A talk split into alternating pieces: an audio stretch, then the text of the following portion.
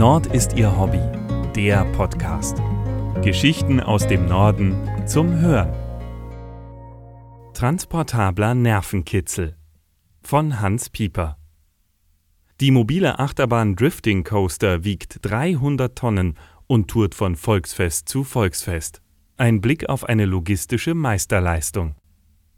Nervös läuft Mike Arendt vor seinem Drifting Coaster auf und ab. In wenigen Minuten werden die Mitarbeiter des TÜV Nord ankommen und seine Achterbahn genau unter die Lupe nehmen. Sein Sohn Marlon checkt unterdessen ein letztes Mal die Schiene kurz hinter der Station. Ein breiter Hut schützt ihn vor der aufgehenden Sonne. Nach dem Regen der vergangenen Tage wird das Wetter pünktlich zur Eröffnung des Hamburger Doms wieder schön. Mike schaut auf die Uhr. In sechs Stunden beginnt das Volksfest. Ob dann auch die Wagen des Drifting Coasters mit ihren schwingenden Sitzen über die blauen Schienen hinweghuschen werden, entscheidet sich in den nächsten Minuten. Drei Tage zuvor, zur gleichen Zeit, haben Mike, sein Sohn Marlon und zehn Hilfskräfte mit dem Aufbau der Bahn begonnen. Im ersten Schritt wird dabei das Schienenteil mit dem Beginn der Kette ausgerichtet, das fest auf einem Stahlgerüst verschweißt ist. Diese Startbox dient als Ausgangspunkt für den Aufbau der 43 x 22 Meter großen Attraktion. Mit einem mobilen Kran, an dessen Steuer der 19-jährige Marlon sitzt, werden anschließend die Stahlträger für das Grundgerüst bereitgelegt. Sofort versammeln sich mehrere Arbeiter mit Schutzhelmen um die Teile und verbinden die Stangen mit routinierten Griffen. Farben und Zahlen auf den Stangen stellen sicher, dass alles korrekt aufgebaut wird. Innerhalb weniger Stunden entsteht so ein Gitternetz, das später die Bahn samt Station sicher trägt. Keine einfache Aufgabe, denn der Boden auf dem Festplatz ist alles andere als eben. Mit einem Lasermessgerät wird ständig überprüft, ob die Stangen auch wirklich gerade ausgerichtet sind. Stabile Holzklötze unter der Konstruktion helfen dabei, Unebenheiten auszugleichen. Zum Teil beträgt der Unterschied zum Boden fast einen Meter.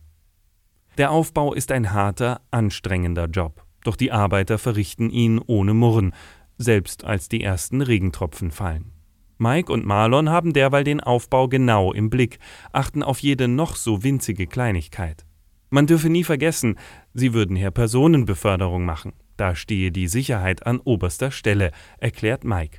Im Hintergrund wird die erste Stütze aufgebaut. Am späten Nachmittag schwebt die erste Schiene über das Stahlgerüst an ihren Platz, wo sie sicher verschraubt wird.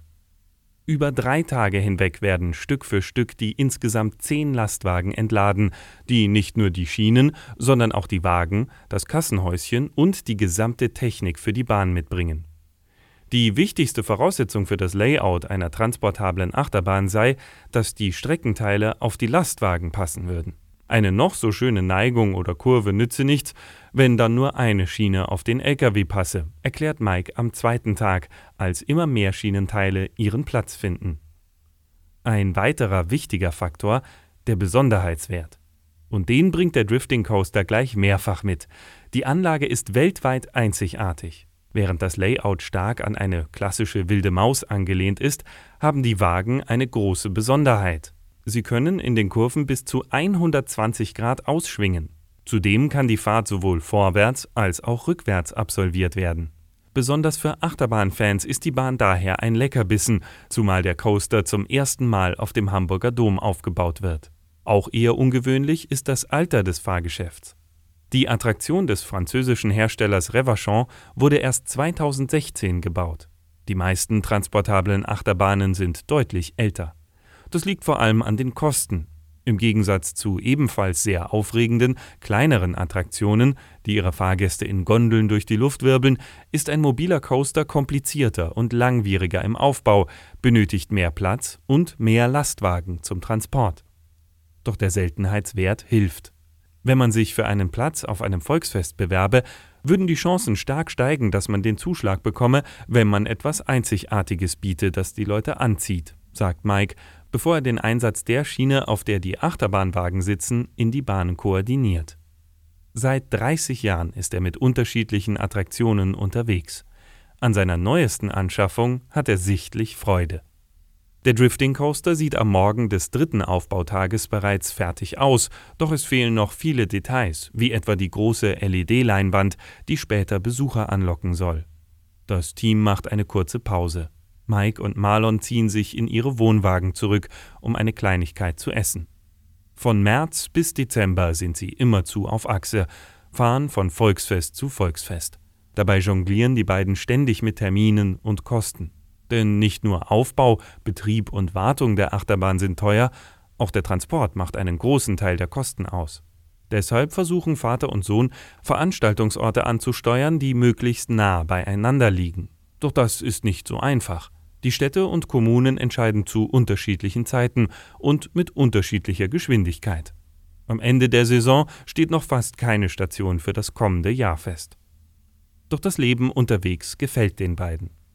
Es sei einfach sein Traumberuf. Er sei sehr gerne unterwegs, möge den Aufbau, möge den Betrieb und das viele Reisen fände er schön, sagt Marlon.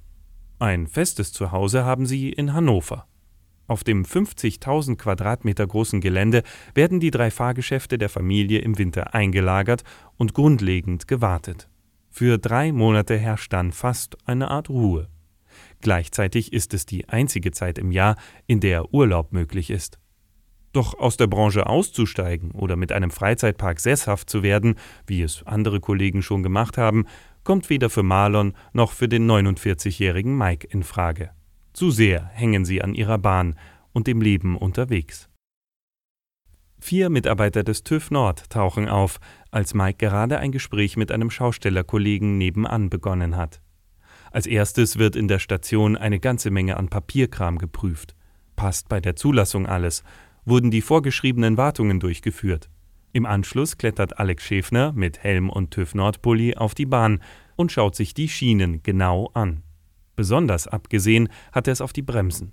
Sein Kollege Philipp Wagner leuchtet in der Station mit der Taschenlampe die Räder der Wagen aus und prüft die Bügel.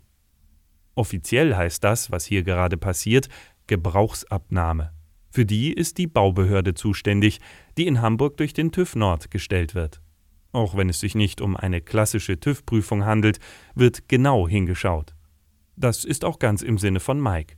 Wenn da etwas sei, dann solle das natürlich auch gefunden werden. Natürlich prüften sie selbst auch immer ganz genau, aber alles könne man nicht immer sehen. Deshalb sei er auch froh, dass noch einmal jemand genau hinsehe, erklärt Mike.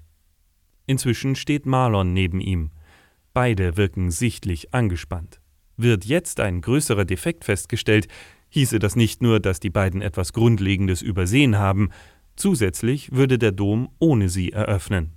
Neben dem finanziellen Schaden kämen noch Image-Einbußen dazu, denn wenn eine Bahn nicht eröffnen kann, dann spricht sich das auch bei den Veranstaltern der kommenden Saison herum. Wirkliche Sicherheitsbedenken hat Mike allerdings nicht. Im Gegensatz zu Freizeitparks würden sie die Bahn alle ein bis drei Wochen komplett auseinandernehmen und sich jedes Teil anschauen. Das mache im Freizeitpark keiner. Und wenn man sich die Zahl der Zwischenfälle auf Volksfesten im Verhältnis zur Besucherzahl im Vergleich zu Freizeitparks ansehe, dann stünden die Feste deutlich besser da, sagt Mike. Nach einer Stunde hat der TÜV seine Sichtprüfung der Wagen und der Strecke beendet. Einen sicherheitsrelevanten Defekt haben sie nicht gefunden. Es müssen nur Kleinigkeiten verbessert werden, wie etwa eine Metallscheibe an einer Halterung getauscht werden. Marlon startet zum ersten Mal an diesem Tag die Bahn. Vier Wagen fahren nacheinander auf die Strecke. Die Blockbremsen würde er gerne noch sehen, sagt Philipp Wagner. Mike hält kurz vor der Station einen Wagen auf. Sofort erkennt das System den belegten Abschnitt und schließt nacheinander die Bremsen auf der Strecke. Wie an einer Perlenschnur aufgereiht, kommen alle Wagen wie vorgesehen zum Stehen. Der TÜV ist zufrieden. Marlon und Mike sind sichtlich erleichtert. In vier Stunden kommen die ersten Gäste. Drei Wochen später wird die Anlage Stück für Stück zerlegt und verladen. Dann beginnen Abbau, Transport, Aufbau und die Nervosität kurz vor der Eröffnung erneut. Mehr Geschichten aus dem Norden gibt es auf nordistierhobby.de. Dort finden Sie auch Bilder und Videos zu den Artikeln. Um keine Folge zu verpassen, abonnieren Sie diesen Podcast. Zusätzlich können Sie uns mit Empfehlungen und Kommentaren unterstützen. Nord ist Ihr Hobby, der Podcast wird gesprochen von Hans Pieper. Der Podcast ist ein Angebot des ADAC Hansa e.V. Amsingstraße 41 20097 Hamburg. Verantwortlicher im Sinne des Presserechts ist Christian Hief.